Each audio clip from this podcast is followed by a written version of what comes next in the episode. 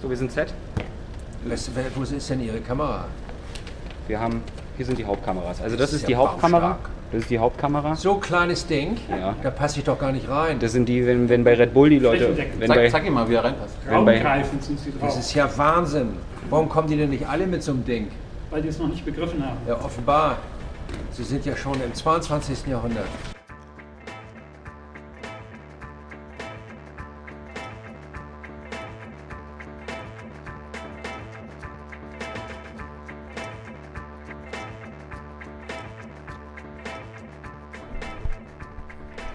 So, eine neue Folge Junge Naiv, eine Premierenfolge, weil, weil Junge Naiv zum ersten Mal im Fernsehen läuft und ich habe mir gedacht, ich hole mir gleich mal ein prominentes Gesicht. Magst du dich kurz vorstellen?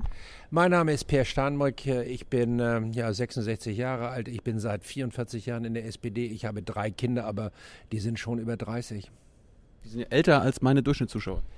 Ja, das kann gut sein, aber die haben immer noch Kontakt zu denjenigen, die jünger sind, weil sie viele kennen und mit denen zusammen sind. Ähm, du bist Kanzlerkandidat. Warum bist du das geworden? Weil ich dieses Land äh, nicht nur verwalten möchte, sondern gestalten möchte. Was heißt das? Ich möchte mehr für die Zukunft tun und das bedeutet auch für junge Generationen. Ah, Das sagen ja alle.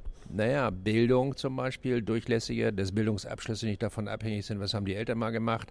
Mehr Kinderbetreuung, gebührenfreie Kindertagesstättenplätze, was für viele junge Frauen wichtig ist, die ihre Kinder alleine erziehen und das kommt häufiger vor denn je. Und das wollen die, das wollen die, will die CDU nicht?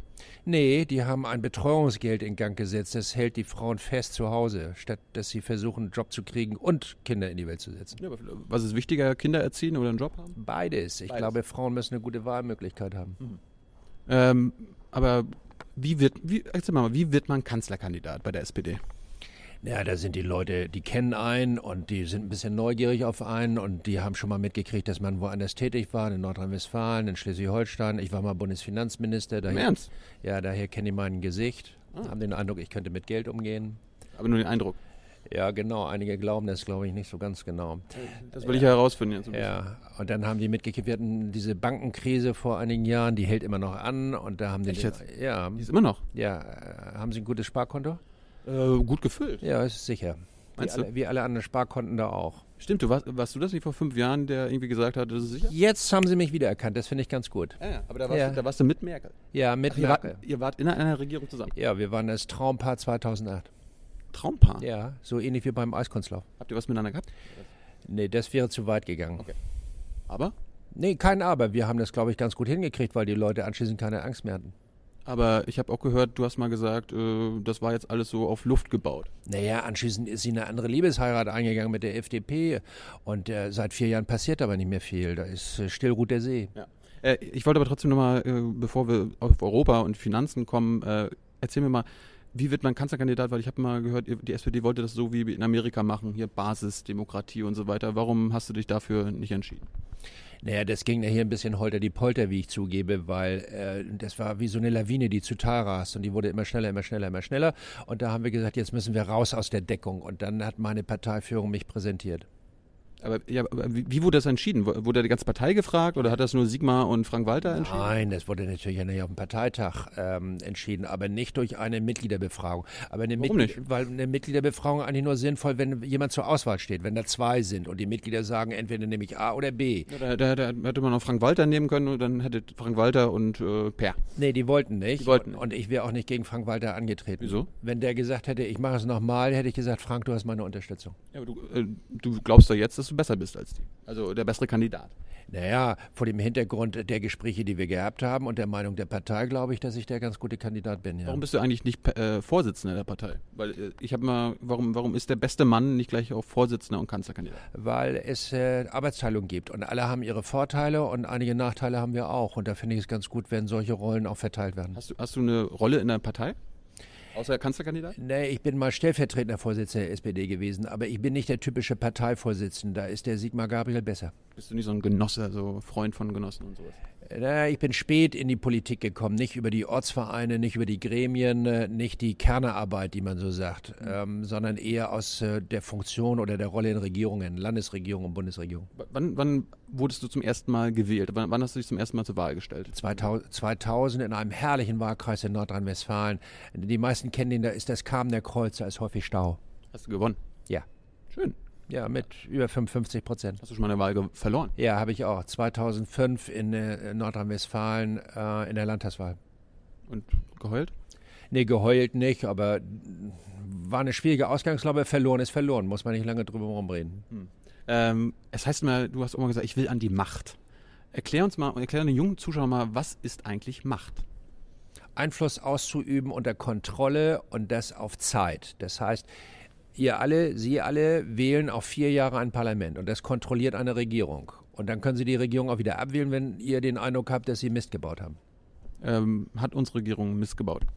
Nee, ich will das nicht so plump machen, aber man, ja, man kann sich ja fragen, was haben die in den vier Jahren eigentlich gemacht? Haben die was bei der Rente hingekriegt, bei der Bildung, äh, beim schnellen Internet? Ne? Frau Merkel hat mal eine große Breitbandausbaustrategie vertreten, ist nichts gekommen. Internet ist im ländlichen Raum immer noch so langsam, wie ihr das kennt. Du darfst mich nebenbei auch angucken. Ja, aber ich rede ja auch mit denen. dann. Ja, aber ich bin auch da. Ja, gerne, gerne mache ich. Ähm, ich habe sogar gelernt, ich- wir haben ja schon über 75 Folgen gemacht, dass äh, aus dem Koalitionsvertrag von Schwarz-Gelb fast gar nichts umgesetzt wurde. Warum behauptet dann Angela Merkel, dass wir die beste Regierung aller Zeiten haben? Ja, aber das musst du sie fragen und nicht mich. Aber f- findest du das nicht krass? Nee, das finde ich ein Witz. Ja. Ja, vor allen Dingen, wenn ich mir die Leute angucke.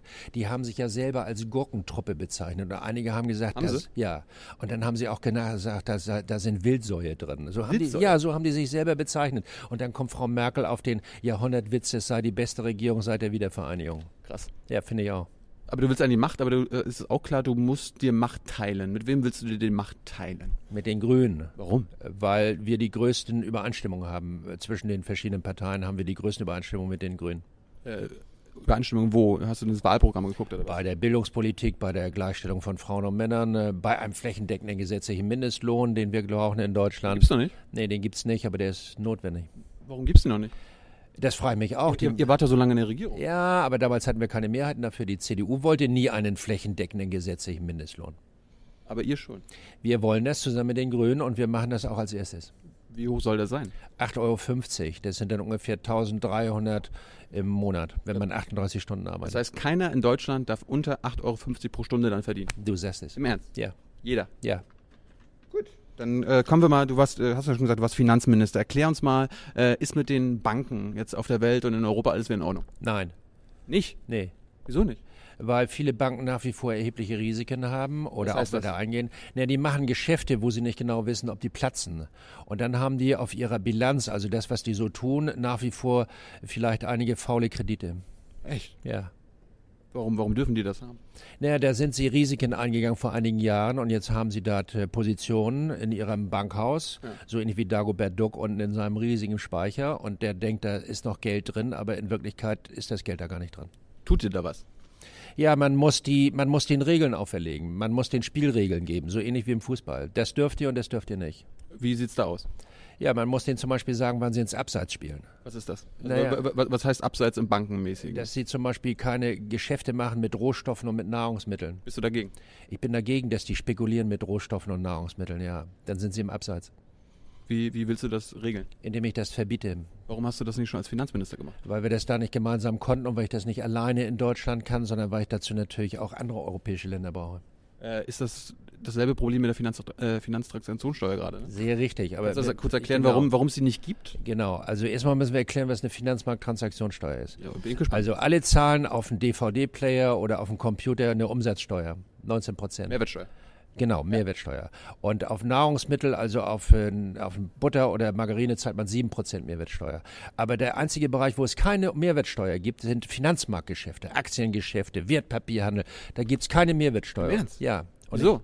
Ich, ja, bisher hat das nie jemand für notwendig erachtet, da eine Mehrwertsteuer drauf zu führen. Aber da wird doch so viel Geld umgesetzt pro Tag allein. Genau, und deshalb sage ich ja auch, nachdem die Banken uns so ein bisschen in die ähm, in den Mist reingeritten haben, bisschen. ja, sollen die auch an den Folgekosten beteiligt werden. Und deshalb sind wir dafür, dass die jetzt eine Mehrwertsteuer auf Finanzgeschäfte zahlen. Du hast gesagt, äh, ein bisschen in, in, in- in, in die Scheiße geritten haben. Äh, Ja, so etwas anders habe ich mich ausgedrückt, ja. äh, Du hast mal gesagt, bei der HRE, äh, da, da hast du mal in den Abgrund geguckt. Ja. Äh, was hast du denn da gesehen? Naja, da war ein Wochenende, da kam der Chef von dieser Bank, äh, Hypo Real Estate heißt die, und sagte, wir haben einen zusätzlichen Kapitalbedarf von 20 Milliarden. Auf Deutsch bitte? Ja, 20 Milliarden Kröten, 20 Milliarden Euro. Die brauchen sie unbedingt jetzt. Ja, der hat gesagt, der- der- so viel brauchen wir, sonst sind wir pleite. Und dann ist er wenige Tage später gekommen und hat gesagt, jetzt brauchen wir ungefähr nochmal so viel. Und da habe ich gedacht, wenn da jetzt ein Abgrund ist, dann springe ich da rein. Und hat der Abgrund auch zurückgeguckt? Was hat der Abgrund gesehen? Der in, hat- in dir. Der hat gesagt, lass es sein. Lass es sein. Ja, la- spring nicht rein. Und hast du es gemacht? Naja, dann habe ich mit anderen versucht, eine Lösung zu finden. Und äh, dann haben wir diese Bank, wenn man so will, verstaatlicht. Das ist ein ziemliches Ding, ja. Und was passiert? Das ist passiert, dass die alle Aktionäre, das waren natürlich viele Aktionäre, die haben ihre, ihren Eigentum an dieser Bank verloren und dann ist das Ding in Staatseigentum überführt worden. Das ist der einzige Fall in Deutschland. In Großbritannien, Amerika haben die das häufiger gemacht. Und äh, also mit Commerzbank und der ganzen, der ganzen anderen Krach, da, da ist Deutschland auch reingegangen. Ja, aber die haben wir unterstützt. Die, äh, die haben wir, da hat, sie hat dann der, der Staat, der hat dann eine Beteiligung erworben. Ich nenne das mal Beteiligung. Ist ein bisschen komplizierter, aber ist egal. Ähm, aber jetzt, ich habe jetzt auch in den letzten Jahren mal mitbekommen, die wollen die Banken, also die Bankregeln reformieren hier. Irgendwie, äh, ich weiß nicht, Fis- Fiskalpakt und Basel III und so weiter. Äh, die wurden da beschlossen, warum, warum gibt es die immer noch nicht? Naja, einiges ist vorangekommen. Warum wurde es verschoben, die Basel III und sowas? Nee, das wird nicht verschoben, daran arbeiten die. Das heißt, wie viel Eigenkapital, wie viel eigenes Geld muss eine Bank für ihre Geschäfte unterlegen und bereitstellen? Kannst du mal äh, anschaulich ein Beispiel erklären? Also die kaufen zum Beispiel ein Wertpapier und dann müssen sie aber diesem Wertpapier ankaufen, müssen sie einen gewissen Teil ihres eigenen Geldes unterlegen. Und je höher dieser Teil ist, desto weniger riskant gehen die vor. Das heißt, das diszipliniert die. Das ist wie so eine Jacke, in die sie gesteckt werden. Das heißt, wenn, wenn wenn so ein Wertpapier 100 Euro kostet, Ja, äh, dann müssen, die- müssen, Sie wie viel haben? Fünf oder sechs Euro müssen sie oder acht Euro müssen sie selber. da Fünf haben. oder sechs Euro. Ja, we- so wenig. Und, ja. und der Rest ist so Kredit oder was den ist den das? Rest können Sie auch finanzieren über eine eigene Kreditaufnahme und können das Geschäft machen. Macht das Sinn? Naja, wenn die dann drauf einen Gewinn kriegen, ja. Es sei denn, das geht schief und das ist häufig schief gegangen. Und deshalb sind wir ja in, die, in den Mist gebracht worden. Ach so, und wenn schief geht, bezahlt der Steuerzahler. Das ist genau das Problem, das mich beschäftigt. Wer haftet nachher und ist der letzte Idiot in der Reihe? Das war aber 2008, als du Min- Finanzminister warst, dann auch so. Ja, das waren die Steuerzahler und die Steuerzahler und das ist zu ändern. Wie viel, wie viel hat uns das gekostet? Das weiß noch keiner so genau, weil da ja viele Anleihen sind oder Wertpapiere, die noch eine Laufzeit haben. Also die müssten erst zurückgezahlt werden 2017, 2018, 2019. Und dann weißt du erst, ob es schiefgegangen ist oder nicht. Okay. Ähm, ich habe jetzt, es gibt so die Euro-Krise und so weiter, bevor, bevor wir gleich mit Euro, zu Europa kommen. Äh, ich habe jetzt mal irgendwie von dem, dem Wirtschaftsweisen gehört, da gibt es jetzt ein, eine Lösung zur Euro-Krise, äh, der Alttilgungs, äh, Altschuldentilgungsfonds. So ähnlich. Kannst du ja. das mal erklären? Ist, äh, aber findest du den gut erstmal? ja, das ist, Lösung? der, das ist einer der wenigen konstruktiven Vorschläge. In dem, Und wenigen. wenigen, ja. Aber erklär mal, was ist das? Also da schmeißen alle Länder ihre Schulden rein in einen riesigen Topf und dann wird er gemeinsam getilgt. Also griechische Schulden Griechische und deutsche, andere Schulden rein. britische. Ja, und dann wird der über Jahre oder Jahrzehnte getilgt. Das haben wir in Deutschland auch sowas gehabt nach der Wiedervereinigung. Ist das denn so irgendwie Vermögensabgabe oder was? Nee, sondern das ist ein, sag mal, ein, gem- ein gemeinsames Management einer, einer solchen Ansammlung, eines solchen riesigen Topfes der Altschulden. Ähm, und das kann billiger sein, als wenn es ähm, jeder Einzelne machen, machen muss. Aber warum gibt's den noch nicht? Weil es auch da wieder Widerstände gibt. Von wem? Äh, ich glaube, selbst hier in der jetzigen Bundesregierung sind viele gegen einen solchen Al- äh, Schuldentilgungsfonds, weil sie sagen, da müssten die Deutschen ja mehr leisten als zum Beispiel die Italiener oder die Spanier oder die Griechen. Das heißt, Se- letztlich. Das sehen wir gar nicht ein. Ja, das nennen die, das nennen die, dann sind wir der Zahlmeister Europas und wir äh, k- kommen in Vorlage für das, was die anderen unterlassen haben oder falsch gemacht haben und das wollen wir nicht. Apropos Europa, jetzt kommen wir, das ist ein großes Jugendthema äh, bei, bei der Jugend. Äh, erklär mal, nicht nur der deutschen, sondern der europäischen Jugend, was du für eine Idee von Europa hast. Wie soll das weitergehen? Dass weiter Frieden ist. Und das meine ich jetzt sehr ernst.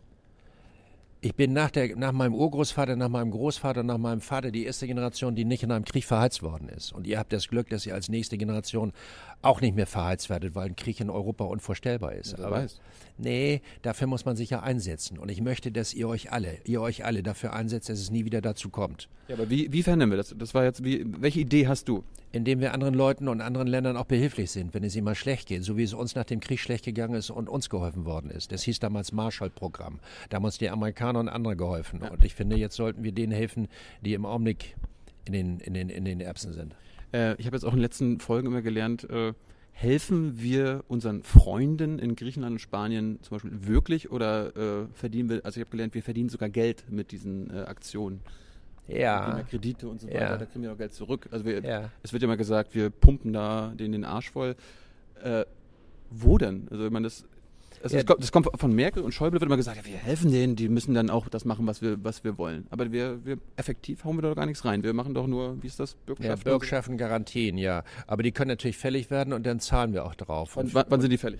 naja, wenn die nicht. Nach der Wahl? Ja, ich behaupte ja, die Merkel schiebt das alles in, in die Zeit nach der Wahl. Aber nehmen wir mal an, die Griechen haben, haben Kredit aufgenommen mit einer Laufzeit von zehn Jahren. Dann wissen wir natürlich erst nach zehn Jahren, ob und wie viel sie davon zurückzahlen können.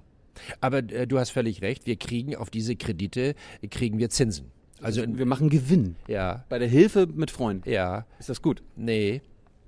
Warum machen wir das denn? Warum sagen wir nicht einfach, ey, das sind, wir sind Freunde, wir sind Europa, äh, wir Butter bei die Fische jetzt hier? Ja, wir haben denen die Zinsen auch schon erlassen. Das sind wir alleine, nicht nur wir Deutschen. Ja, Also klar. wir sind nicht die, die alleine, sondern das ist eine Bank, die nennt sich Europäische Zentralbank und die hat ihnen Kredite gegeben. Was ist die, was ist das? das ist die Europäische Zentralbank, das ist die Zentralbank von allen Ländern, die den Euro haben. Von eine Superbank Deutschland, oder Nieder, was? so eine Superbank. Früher war das auf nationaler Ebene, war das die Bundesbank und jetzt ist für alle Euro-Länder ist es die Europäische Zentralbank. Und die hat den Griechen und den Portugiesen Kredite gegeben und darauf werden Zinsen gezahlt. Aber wir haben denen die Zinsen auch schon reduziert. Ähm, wir kommen mal kurz zur Troika. Äh, hat da die EZB auch irgendwas mit zu tun? Ja.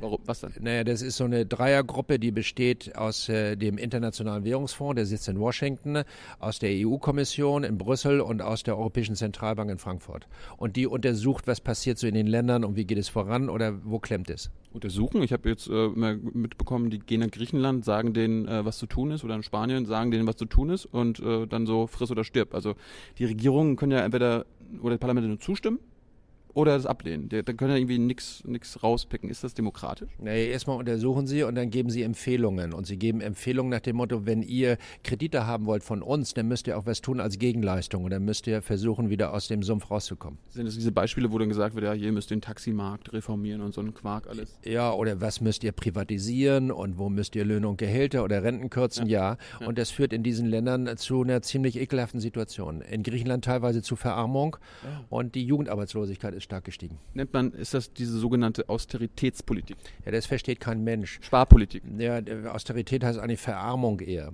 Ja, Aber wie- Sparpolitik ist richtig. ja, und das ist nicht genug. Es macht keinen Sinn, denen die Keule nur von Sparen, Sparen über den Kopf zu ziehen, sondern die Frage ist, wo helfen wir ihnen denn wieder auf die Beine zu kommen und nicht auf dem Krankenlager liegen zu bleiben? Ich habe gelernt, sogar Austerität ist i- in sich Quatsch. Also äh, in einer, in einer Krise, also in schlechten wirtschaftlichen Zeiten zu sparen und zu kürzen, ist doch. Ich habe in der Schule gelernt, habe ich Keynes gelernt, habe ich gelernt. Donnerwetter. Ja, äh, Keynes gelernt, wenn es der Wirtschaft gut geht, dann muss der Staat sparen, dann zieht er Ja. sich zurück, dann, ähm, dann macht er hier äh, kleine Häufchen Geld äh, anhäufen und so weiter. Und wenn es der Wirtschaft schlecht geht und gepumpt werden muss, dann geht der Staat rein. Ja, Der Wirtschaft geht es halt schlecht. ja. Warum machen wir, äh, warum hauen wir da nicht rein? Warum investieren wir nicht? Warum machen wir nicht Schulden? Weil einige sagen, auch die jetzige Bundesregierung, dass die Krise, die wir haben, im Wesentlichen eine Krise der, der Staatsverschuldung ist. Und wenn es eine Krise der Staatsverschuldung ist, dann müssen die sparen, sparen, sparen. Aber Schulden, Schulden ist doch äh, in diesem Kapitalismus der Kern von allem. Also das, es muss doch Schulden geben. Nee, es muss nicht unbedingt Schulden geben, aber es macht manchmal Sinn, durchaus Schulden aufzunehmen, wenn man dann das Geld investiert in die Zukunft. Ja, das macht Sinn, aber manchmal haben wir ja auch Schulden aufgenommen, um es zu konsumieren, um es zu verfressen. Und das ist nicht so gut. Äh, aktuell sind ja die Schuldenaufnahme für Deutschland ist ja, ist ja so, so billig wie nie, oder? Ja, wir müssen im Augenblick als Deutsche kaum Zinsen zahlen für die Schulden, die wir aufnehmen. Warum, warum äh, das Geld, was wir da quasi sparen, äh, warum geben wir das nicht den Griechen und helfen denen oder warum äh, hauen wir nicht da 100 Milliarden in Bildung und alles mögliche? Ich meine, wir machen, können Ja. gerade so billig wie möglich Schulden machen. Ja, ist die beste Kritik an dem schlechten Management der Regierung, das du da beschreibst. Die wollen nur sparen, sparen und ich sage, sparen alleine reicht nicht, sondern die müssen Wind unter die Flügel kriegen. Wir müssen ihnen helfen, dass sie wieder auf die Beine kommen. aber, aber du sagst, dann sagst du ja beides, sparen und helfen Ja, oder das- investieren. ja, Warum, das- warum nicht sagen, nur investieren? Sparen hat ja nichts geholfen. Nein, die, ich meine, die, die Griechen sind inzwischen verschuldet, ich runde ein bisschen ab, fast zweimal so groß wie ihre ganze jährliche Wirtschaftsleistung. Davon müssen die natürlich runterkommen, ist doch klar. Aber die Frage ist, ist die Dosis des Sparens so tödlich, dass sie nicht mehr aufstehen? Und ich bin dafür, dass wir vorsichtig sind, sondern dass die Dosis wie bei einem guten Ka- Ka- Medikament so ist, dass die wieder auf die Beine kommen. Aber dann brauchen sie auch Unterstützung, sie brauchen wirtschaftliche Impulse, sie brauchen ein äh, Sofortprogramm gegen die Jugendarbeitslosigkeit. Genau. Und wir müssen Banken regulieren. ja. Ähm, kannst du mal an einem Beispiel Deutschland erklären, was wir da in den letzten drei, vier Jahren in Griechenland äh, quasi gemacht haben? Was, hat, was wurde da umgesetzt? Ist das vergleichbar äh, mit Deutschland? Also kannst, kannst du sagen, das wurde da, das mussten die machen, also irgendwie 30 Prozent Staatshaushalt kürzen oder sowas. Ja, die mussten. äh, Aber am Beispiel Deutschland. Gut, die mussten jährlich, die Griechen mussten jährlich ungefähr 6% ihrer jährlichen Wirtschaftsleistung einsparen. Das übertrage ich mal auf Deutschland. Das wären dann ungefähr 170 Milliarden Euro, die wir Deutschen einsparen müssen. Pro Jahr. Pro Jahr. Und zwar, wir haben ja vier öffentliche Haushalte. Bund, Länder, Kommunen und Sozialversicherung. Und über diese vier öffentlichen Haushalte müssten wir ungefähr 170 Milliarden einsparen. Das müssen die Griechen und die Portugiesen. Das machen wir mit denen. Was wäre in Deutschland los, wenn wir das hier machen würden? Der Teufel. Warum machen wir das denn in Griechenland? Ja, das ist, weil das hier kaum bekannt ist und weil wir den Eindruck haben, das können wir denen abverlangen. Warum, warum, warum sagst du das in Deutschland nicht? Du bist doch hier Klartexpert. Mensch, das habe ich doch schon ein paar Mal gesagt. Aber die, aber die Deutschen denken doch irgendwie, wir, wir helfen denen, das muss so. Nee, die Deutschen haben manchmal den Eindruck, also die haben sich selber in den Mist geritten und äh, wir wollen äh, nicht für deren Fehler und Versagen, weil sie auch manche Situation falsch gemacht haben oder manches falsch gemacht haben, da kommen wir nicht für auf. Dann sollen die doch ihre Inseln verkaufen. Die Akropolis nehmen wir nicht, weil sie kaputt ist. Haben wir Deutschen eigentlich eine Mitverantwortung? Also alles, äh, was in Griechenland und Spanien und so weiter passiert. Ich habe gelernt von Harald Schumann, dass äh, in Spanien da eine Menge Deutsche in den letzten Jahrzehnten und Jahren äh, in den Häusermarkt und so investiert haben und die Spanier wurden dann irgendwie gerettet, damit die deutschen Kapitalanleger und französischen Kapitalanleger gerettet werden. Haben wir da nicht eine Mitverantwortung? Das wird irgendwie das. Äh, was sagst du dazu? Ja, also wenn Deutsche in Spanien oder auf Mallorca oder entlang der Costa del Sol eine Eigentumswohnung kaufen, kann man ihnen das nicht übel nehmen. Das, was in Spanien passiert, ist, dass die Banken wahnsinnig viel Geld, viele Hypotheken bereitgestellt haben für Bauaktivitäten. Das, Geld heißt, muss ja irgendwo hergekommen sein. ja, das haben die kreditfinanziert. So, und jetzt brechen diese äh, Bauprojekte teilweise zusammen und die Banken werden schwächer und sie kriegen die Hypothekenkredite nicht wieder und deshalb haben wir in Spanien eine Bankenkrise. Also die Frage, ob wir mitschuld sind, die wird äh, sehr heftig debattiert oder diskutiert in vielen anderen Ländern. Ein Argument ist, wir exportieren wie die Verrückten. Deutschland exportiert krachend. Ist gut, ne? So viel, ja, das finden wir erstmal gut, weil wir Export Vize-Weltmeister sind, die Chinesen sind noch weiter. Der Punkt ist nur, die Länder, die unsere Exporte aufnehmen, die finanzieren diese Exporte mit Krediten. Die Kredite, die wir ihnen irgendwie finanzieren. Also das, was wir an Autos, an Maschinen und an anderen rausgeben, an Chemieprodukten in europäische Länder, das führt bei uns zu wahnsinnigen Zahlungsbilanzüberschüssen, so heißt das, und wir platzen aus allen Nähten. Und bei denen sind die Zahlungsbilanzdefizite. Und das ist eine Unwucht in Europa. Und da sagen diese ganzen europäischen Nachbarn, entschuldigt bitte mal, das müsst ihr mal langsam ausgleichen. Ihr müsst auch von uns was kaufen und ihr müsst eure Nachfrage in Deutschland steigern, damit das sich stärker ausgleicht in den Zahlungs- oder in den Leistungsbilanzbeziehungen. Äh, äh, Beziehungen. Das ist wieder so ein komisches Deutsch, aber Ja, warum- aber kannst, kannst ja, du einfach also, erklären. sag mal, die, dadurch, dass wir so große Exportüberschüsse haben, ähm, das ist ein Exportüberschuss. indem wir weit mehr exportieren, als wir importieren.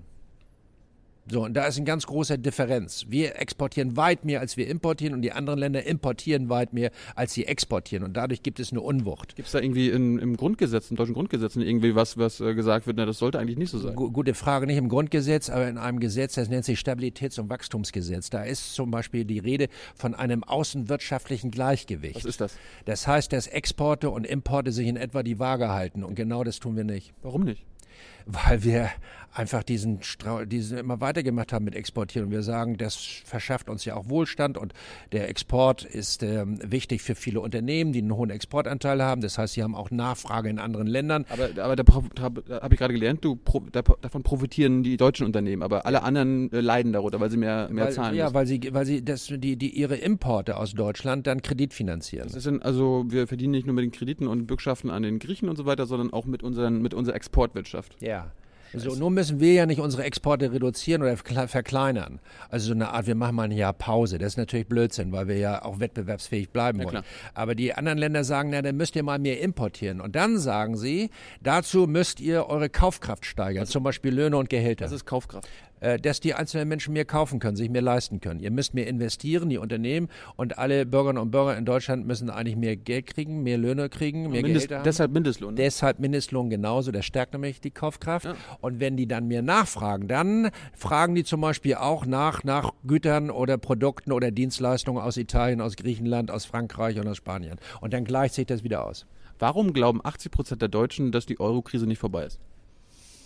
Weil sie unsicher sind und ich mache keinen Hehl daraus. Ich kann das gut verstehen. Äh, Ich bin kein Zweck-Pessimist, aber dass wir aus dem Ärgsten raus sind, das weiß ich nicht. Frank Schäffler hat mir vor einer Weile erklärt, äh, egal was, was, was man über ihn denken mag, äh, ihr lügt uns alle an vor der Wahl und erst nach der Wahl kommt die Scheiße richtig ins Rollen. Naja, manchmal habe ich auch den Eindruck, dass die Merkel alles Unangenehme an Nachrichten hinter die Wahl verschiebt, nach dem Motto, ich will jetzt keinen irritieren, ich will jetzt keinen unsicher machen. Deshalb schiebe ich das alles hinter die Wahl. Aber ist das demokratisch? Also ist, ist das ehrlich? Nee, deshalb kritisiere ich ja auch sie, weil sie das nicht wahrhaftig ist. Sie tut schon zum Beispiel so, als ob Deutschland nicht mithaftet für das, was in der Eurozone passiert. Und in Wirklichkeit haften wir längst mit, wenn was schief geht. Ähm, normalerweise äh, lesen ja Junge und Naive nicht das Feuilleton, aber Feuilleton habe ich letztens gerade gelesen. Vor 70 Jahren hat Deutschland noch mit der Armee Europa in Trümmern gelegt und äh, jetzt sind wir drauf und dran, das mit unserer, mit der Wirtschaft äh, zu machen, also Nee, das, durch, das, durch das Wirtschaftskrieg. Geht, das geht ein bisschen weit. Findest du das? Jo. Also Gott sei Dank, erstmal sind die Zeiten vorbei und zweitens, wir legen ja nicht das andere Europa in Trümmer. Die meisten anderen in Europa wollen, dass wir eine Lokomotive sind und sie wieder mit rausziehen aus dem Sumpf. Aber wir machen einiges auch falsch, ja. Was denn? Ja, indem wir denen immer nur sagen, ihr müsst sparen, sparen, sparen und wir sagen denen nächstes Mal, wie können wir euch denn helfen, damit ihr wieder auf die Beine kommt. Alle reden oder die europäischen Staats- und Regierungschefs haben über Sofortprogramme geredet zur Bekämpfung der Jugendarbeitslosigkeit, aber seit zwölf Monaten hat sich da kaum was getan. Das ist immer schlimmer geworden. Ja, in Spanien ist fast jeder zweite junge Mann und zweite, jede zweite junge Frau arbeitslos. Ähm, Merkel wird ja jetzt immer so ein bisschen in den letzten Jahren dargestellt, sie die Queen of Europe, also die Königin, Herrin Europas. Willst du, wenn du Kanzler wirst, willst du dann auch so sein? Nee. Bist du auch der große Pär dann? Pär der Erste. Ich bin, ähm, da stehe ich in der, in dem, unter dem Eindruck von Willy Brandt. Der hat mal gesagt, wir wollen ein Volk guter Nachbarn sein. Und Und wir ich, sind doch Freunde. ja, aber im Augenblick haben viele im Ausland den Eindruck, die Deutschen strotzen vor Kraft und wir übertragen unsere ökonomische Kraft, unser politisches Gewicht und setzen den anderen vor eine Krisenstrategie, die die nicht wollen. Wir verabreichen denen eine Medizin, die ganz schlecht schmeckt. Ähm, ich wollte jetzt zum Abschluss nochmal kommen zu diesem großen, der uns alle bewegt, dieser Überwachungsskandal. Kannst du uns mal erklären, was da gerade äh, in den letzten Wochen passiert ist? Na, da sind ausländische Geheimdienste, zum Beispiel in, in den USA und in äh, den und in, in Großbritannien. Und wenn wir beide E-Mail-Verkehr haben oder wenn wir beide telefonieren, dann ist es ziemlich wahrscheinlich, dass die das abfischen können. Wie, das haben die gelesen zwischen uns? Ja, also entweder machen sie das über die Server, die in ihren Ländern sind, oder indem sie Transatlantikkabel äh, anzapfen oder äh, auch Satellitenkommunikation abschöpfen und das tun die ziemlich massiv. Das ist, äh, ist das diese sogenannte to Totalüberwachung, also Ja, im das- digitalen Raum? Ja, das ist das, was die, was die gerne wollen. Also der, der Chef des amerikanischen Nachrichtendienstes NSA, der sagt, wir wollen einen Full Take. Full Take heißt, wir wollen so weit wie möglich alles abfischen, was es gibt, im Sinne der Sicherheit, im Sinne der Terrorismusbekämpfung. was, ist, wa- was ist Sicherheit? äh, der amerikanischen Sicherheit, dass wir zum Beispiel Attentate und Anschläge terroristischer Art abwehren können, so wie sie es furchtbarerweise erlebt haben im September 2011 äh, auf die amerikanischen, äh, äh, auf, auf, die, auf New York und auf Washington. Aber das ist schon zwölf Jahre her jetzt. ja, aber seitdem hat es ja auch wieder neuere Attentate gegeben, gerade vor einigen Monaten in Boston. Das Auch in heißt, Deutsch, aber in Deutschland?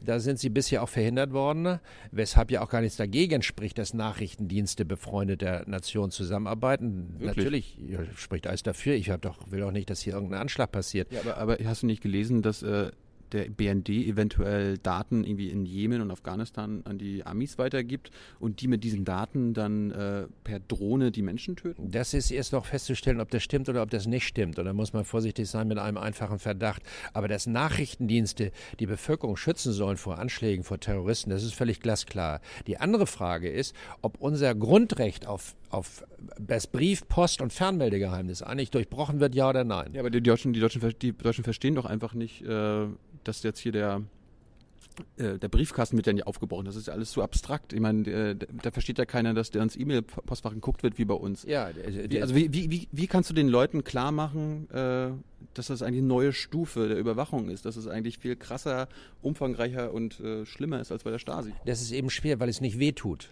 Ja. Es tut nicht weh. Also Aber wenn da, ich- da müsst ihr doch dann uns Ja, aber erklären, der- was da los ist. Darüber rede ich mir doch den Mund fusselig und die anderen versuchen das zu verharmlosen. Herr Pofalla, der zuständig ist für die Nachrichtendienste, sagt einfach gutsherrenartig und hiermit ist äh, der Skandal beendet oder die Abhöraffäre beendet, so als ob er das selber entscheiden kann, nach dem Motto, alles ist in Ordnung. Fand ich lustig. Pipapo, ja, Friede, Freude, Eierkuchen. ne? So läuft das aber nicht. Aber wie, also versprecht ihr, die Überwachung zu stoppen durch die Amerikaner? Äh, erste Möglichkeit ist mit den Amerikanern in der Tat ein Abkommen zu schließen, dass sie die deutschen Rechtslage und deutsche Interessen äh, sichern und schützen, dass sie zum Beispiel deutsche Unternehmen auch nicht abfischen und Wirtschaftsspionage betreiben. Das hat Gerd Schröder Aber, aber, aber, ich, aber 1999 ich, mal ich, ich, gemacht. ich möchte ja als normaler Bürger auch das Gleiche genauso wenig abgehört werden wie deutsche Wirtschaftsunternehmen. Na- na ja. ich, möchte, ich möchte ja am besten genauso sicher kommunizieren mit Barack Obama, wenn du im Kanzleramt wärst. Wie Ja, aber davon rede ich ja. Davon rede ich ja, dass die an- dass ausländische Nachrichtendienste das Grundgesetz und die Rechtslage in Deutschland äh, äh, nicht, nur, nicht nur akzeptieren, sondern dass sie die nicht verletzen. aber Geheimdienste halten sich doch im, im Kern nicht an ausländische Gesetze. Ja, dann kommt das Zweite, dass wir selber unsere IT-Sicherheit verbessern und zum Beispiel mehr denn je Verschlüsselungstechnologien einsetzen. Ja, aber das wäre ja so, als ob du dann sagst, äh, ja, Mensch, Polizei kann nicht helfen, holt euch mal alle Knarren. Nee, das ist in meinen Augen ist es so oder so erforderlich. Denn ich bin der Auffassung, dass Nachrichtendienste meistens technisch das machen, was auch technisch möglich ist. Und deshalb glaube ich, dass wir auf das Thema nach äh, äh, IT-Sicherheit sehr viel mehr äh, Ehrgeiz verwenden müssen als bisher. Ich bin vor 14 Tagen bei einer Einrichtung gewesen in Darmstadt, wo ein Fraunhofer-Institut äh, und äh, die Universität und eine andere Einrichtung sich um IT-Sicherheitsstandards kümmern. Und ich glaube, wir werden uns mit diesem Thema viel intensiver auseinandersetzen müssen. Wa- Warum gibt es immer noch äh, amerikanische Basen in Deutschland? Warum, warum hat die NSA hier äh, Stützpunkte? Ich bin mir nicht sicher, ob sie noch welche hat. Die hatte einen Stützpunkt in Bad Aibling, aber ich glaube, der ist von Deutschland übernommen worden. Aber da gibt es nach wie vor Amerikaner, die dort tätig sind. Aber es gibt Rammstein und so die ganzen äh, Ja, Militär. aber da, da sind meines Wissens nicht irgendwelche Einrichtungen, die ähm, nachrichtendienstliche Daten abfischen. Das bra dazu brauchen die Amerikaner Deutschland auch gar aber, nicht. aber es sind trotzdem die Armeen, es sind die Armeen sind immer hier stationiert. Warum? ja, aber deutlich abgespeckt. Das war ja alles mal viel, viel, viel Ja, stärker. die können doch rausgehen dann. Oder? Ja, die gehen auch sukzessive raus. Also auf der anderen Seite brauchen die ja nach wie vor im Rahmen der NATO-Beziehungen auch logistische Möglichkeiten. Dagegen ist ja nichts einzuwenden. Aber der Truppenabzug von Amerikanern, von Briten, von Franzosen ist ja weit fortgeschritten. Von, Ja, ja. Nach der Wiedervereinigung von russischen Einheiten ja auch oder sowjetischen. Okay. Äh, und zum Abschluss, du wolltest mit Rot-Grün äh, Kanzler werden. Was ist, wenn es irgendwie für Schwa- Schwarz-Rot reicht? Oder äh, Rot-Rot-Grün? Damit beschäftige ich mich jetzt nicht, sondern ich will jetzt ge- das, das Ding gewinnen. Und dann mm, habe ich den ganzen Du willst so gewinnen. Ja, ich setze nicht auf Platz, ich setze auf Sieg, anders kann man einen Wahlkampf nicht machen. Aber du wirst dann, wenn du nicht gewinnst, wirst du Oppositionsführer. Wenn ich nicht gewinne, gehe ich jedenfalls nicht mehr in ein Kabinett von Frau Merkel. Aber ja, aber wenn die Opposition kommt, machst du Oppositionsführer? Im Zweifelsfall, wenn das der Wille des Wählers ist, dann muss man das akzeptieren. Aber warum, warum schließt ihr, ich meine, du sagst, ihr wollt einen Wechsel, ne? Warum äh, nehmt ihr denn nicht die anderen Parteien mit rein, die einen Wechsel herbringen können? Irgendwie angenommen, die Piraten kommen in den Bundestag oder die Linken. Warum, wa- was ist da das Problem? Weil ich mit denen verlässlich regieren muss. Ich kann nicht am Montagmorgen mit denen was verabreden, wo ich nicht mehr weiß, ob das Montagabend gilt. So kann ich die Bundesrepublik Deutschland mit 80 Millionen Einwohnern und als Schwergewicht in Europa und als internationaler Partner nicht regieren. Aber das hast du doch auch, äh, hast du doch mit deiner Ankündigung hier mit Einlagensicherung, das ging ja auch von einem Tag auf den anderen. Also, Nee, nee, ich muss wissen, ob ich einen Partner habe, die verlässlich sind. Und die Linkspartei in meinen Augen sind mindestens zwei Parteien, irgendwelche Sektiere im Westen, einigermaßen verlässlichere Leute jedenfalls im Osten. Und bei den Piraten habe ich noch gar keine Parteiorganisation erkannt, mit denen ich wirklich sagen könnte, okay, wir machen das vier Jahre zusammen. Vielleicht kommen die vier Tage später auf die Idee, dass das ganz anders ist. Dann nimmst du einfach die äh, Ostlinken, die du, die du gut kennst. Ja, das muss ich aber entwickeln. Ich glaube nicht, dass das dieses Jahr schon möglich ist. Ich lasse mich jedenfalls nicht drauf ein. Wie sich das weiterentwickelt in den nächsten Jahren oder Jahrzehnten, muss man mal abwarten. Gut, äh, das ist jetzt das Ende. Ähm, du hast jetzt noch eine Möglichkeit, mal in diese Kamera gleich zu gucken und mal den jungen Menschen zu sagen, warum sie nicht nur Per Steinbrück als Kanzler haben sollten, sondern auch, warum sie die SPD wählen sollen. Na, das erste ist, ihr solltet nicht anderen überlassen, wie eure Zukunft aussieht. Wenn ihr nicht wählen geht, weil ihr sauer seid oder weil ihr den Eindruck habt, mit diesen Parteien und Politikern habt ihr nichts ans Hut, am Hut und die sind alle langweilig, dann sollen die anderen wählen. Dann wählen andere und zwar sehr viel ältere und die wählen eher nach ihren jetzigen Interessen und nicht im Sinne eurer Zukunftsinteressen. Und dann solltet ihr diejenigen wählen, die eure konkreten Probleme aufgreifen. Zum Beispiel einen du guten das? Job, Ausbildung. Bezahlbares Wohnen. Einige von euch kriegen kaum noch bezahlbaren Mietraum. Wenn ihr Familien gründen wollt, dass ihr Kindertagesstättenplätze habt, dass insbesondere die jungen Frauen von euch beides machen können, Beruf und Familie, dass es äh, mehr Geld für die Bildung gibt, dass es äh, Abschlüsse gibt, berufliche Bildung, akademische Bildung, dass die Ausstattung der Schulen besser wird und der Universitäten und auch die berufliche Ausbildung. Also mehr, mehr, mehr, mehr, mehr. Und was doof ist, weniger, weniger, weniger. So ein bisschen. Naja, das ist ein bisschen platt, ne? Aber äh, hast du irgendwas, ganz kurze letzte Frage noch, äh, hast du irgendwas, was du in diesem politischen System grundlegend ändern würdest? Wo, hab- bist- wo bist du ein Revolutionär? Ich, wür- ich möchte gerne einige Steuern für einige erhöhen, für die, die um, Das wäre mehr, mehr, mehr. Nee, nee, nee, nee, nee, sondern das ist, nennt man Verteilung. Das nennt, bedeutet, dass die 5% in den hohen Einkommen und höheren Vermögen bezahlen sollen, stärker für öffentlich wichtige Aufgaben wie Bildung, Infrastruktur und eine bessere Ausstattung ihrer Kommunen. Aber hast du, hast du irgendwie was, wo du sagst, das muss im Kern ganz anders werden? Das müssen wir eigentlich ganz anders organisieren. Raus aus der Zweiklassenmedizin, einheitliches äh, äh, Krankenversorgungssystem, nicht mehr zwei verschiedene Kassen, gesetzlich und privat, eine Bürgerversicherung, in die alle gleich nach ihrer Leistungsfähigkeit einzahlen. Das ist doch mal ein Wort. Dankeschön, Per Steinbrück. Äh, grüß nochmal die äh, jungen Leute. Ja, ja, vergesst den 22.09. nicht. Nicht, nicht, nicht pennen, sondern dahin gehen ins Wahllokal. Oder Briefhalmer. Oder Briefwahl nochmal. Er, er sagt das ganz richtig. Oder g- wann, wann gibt es E-Mail-Wahl? Wenn das mit der E NSA offensichtlich ist. Ah, Das müsste kontrollierbar sein, dann, dass nicht alle plötzlich dreimal die Stimme abgeben. Dankeschön. Bye, bye.